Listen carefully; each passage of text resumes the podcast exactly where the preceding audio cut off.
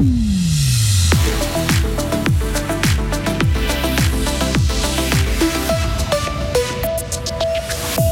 Les Dragons sont sur un nuage, mais attention à la chute. Le capitaine de Gotteron, Julien Sprunger, l'a bien compris.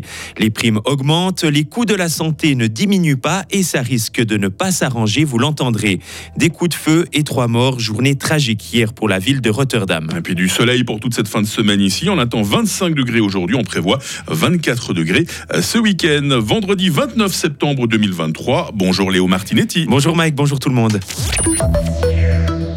Fribourg-Gotteron vit un excellent début de saison. Les Dragons ont remporté 5 matchs sur 7 et ils sont leaders du championnat. Ce soir, c'est Zug qui se présente sur leur route. En jouant comme ils l'ont fait jusqu'à présent, les Fribourgeois ont toutes les raisons d'y croire, mais le capitaine Julien Sprunger refuse de s'enflammer. Si on regarde le classement, euh, on a fait le, départ qu'on voulait faire. Après dire que tout roule, je pense pas. On a toujours des choses à améliorer. On se rend compte que euh, a des fois des passages à vide dans les matchs. On a, encore des petits détails qu'on peut faire mieux. Mais c'est vrai qu'on est sur la, bonne lancée. On voulait dès le début justement avoir une, euh, constance, essayer de, prendre le plus de points possible, d'avoir aussi un jeu qui ressemble à notre identité. Et puis euh, pour l'instant, je pense que c'est très efficace. Et puis euh, on est là où on est, mais le chemin est encore long. Fribourg-Gotteron reçoit Zoug ce soir dès 19h45. Une partie à suivre en direct sur Radio FR et sur Frappe. Il faut qu'ils gagnent les Dragons parce que Léo sera à la patinoire ce soir. Exactement. en football, pas de vainqueur dans le derby vaudois de Super League. Hein. Stade Lozanouchi et Yverdon fait match nul un partout hier soir. Même score entre Bâle et Lucerne. Au classement, Zurich est toujours en tête et le Stade Lozanouchi ferme la marche. Coup dur pour Alain Berset. Le Conseil national affaiblit le nouveau paquet de mesures pour freiner les coûts de la santé. Il a rejeté la mesure phare du deuxième programme d'économie de la, dans la santé, la promotion des réseaux de soins coordonnés. Un revers pour le ministre de la Santé fribourgeois. Le centriste valaisan Benjamin Reduit nous explique les raisons de ce rejet. Ce qu'on a refusé, c'est qu'il y ait encore une grosse machine étatique coûteuse qui vient se rajouter aux nombreux projets régionaux qui existent et que l'on soutient complètement. Hein. Je prendrai des exemples dans mon canton, euh, la maison de la santé de Sambranchet, celle de Saviez, etc. Ça, ce sont réellement les réseaux de soins coordonnés. On a dans les Franches-Montagnes l'équivalent aussi où tous les partenaires se rencontrent, travaillent euh, sur des cas de patients. Et ça fonctionne. Je crois que là, on doit vraiment s'attaquer au problème des coûts de la santé et pas avec des institutions nouvelles perdre du temps. Et Alain Berset, comme représentant du Conseil fédéral, n'a pu trouver du soutien qu'à gauche.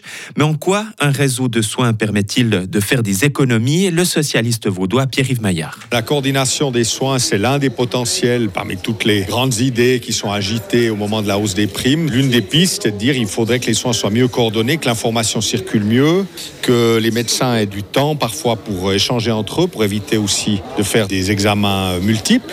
Et puis, ben, comme pour beaucoup de mesures, les grandes idées au moment des annonces de primes sont agitées, mais quand il faut passer à l'acte, eh ben, une majorité ici a refusé de le faire, avec des motifs toujours les mêmes, l'État ne doit pas s'en occuper, enfin, etc.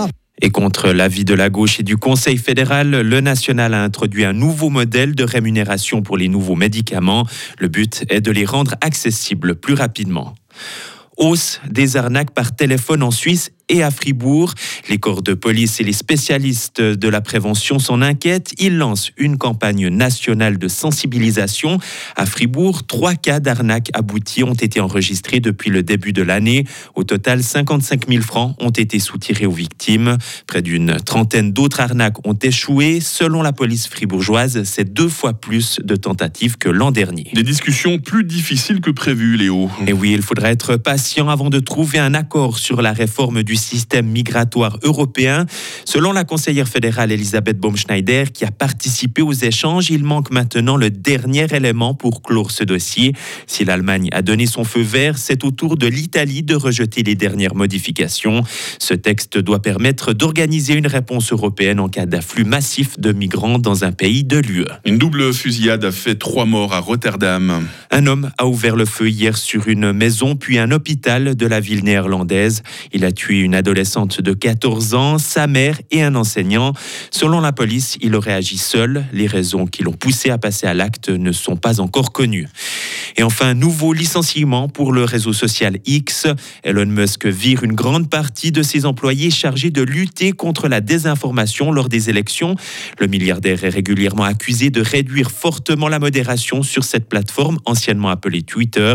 Sa directrice générale a de son côté assuré que le sujet n'était pas mais l'Union européenne a mis en garde le réseau social pour qu'il respecte la loi en la matière. Il risque une suspension de ses activités dans l'UE. Ah bah Dites-moi Léo, encore un de ces euh, bras de fer interminables entre d'un côté les autorités politiques et de l'autre ces, ces, réseaux sociaux qui souvent on a l'impression sont au-dessus des lois. Hein. Ouais, c'est un peu inévitable, même euh, du côté fiscal aussi, il y, y, a souvent des discussions de ce côté-là. Léo Martinetti pour nous informer tout au long de cette matinée, donc vous pointage toutes les 30 minutes. Euh, L'équipe vous passe le bonjour au grand complet dans trois petites minutes pour vous présenter la question du jour. Question, attention sportive aujourd'hui.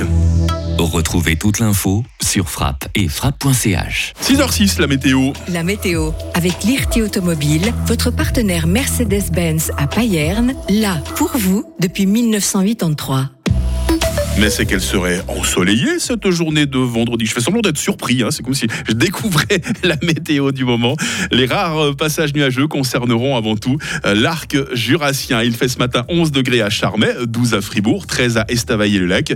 Il fera dans quelques heures 22 degrés à Charmey, 23 à Bulle, 24 à Fribourg et 25 à Payerne. Température très douce également en montagne. Figurez-vous, la limite du zéro se perche à 4000 mètres. C'est assez rare pour une fin de mois de septembre. Hein. Il y aura euh, quelques nuages demain matin le long du Il faut s'attendre à des grisailles matinales dimanche, mais dans l'ensemble, le week-end sera beau, il sera chaud pour la saison, autour des 24 degrés. Je peux déjà vous offrir quelques échos euh, de la nouvelle semaine. Nous continuerons à profiter du soleil, mais avec un peu d'instabilité. Hein. Quelques gouttes ne seront pas exclues, notamment euh, mardi et mercredi. Puis à partir de mercredi, il fera moins chaud, 20 degrés, hein, tout au plus. Nous sommes euh, vendredi, nous sommes le 29 septembre, 272e jour. Les Michel sont à la fête aujourd'hui. Bonne fête les gars. On verra le soleil se lever à 7h26. On le verra se coucher à 19h.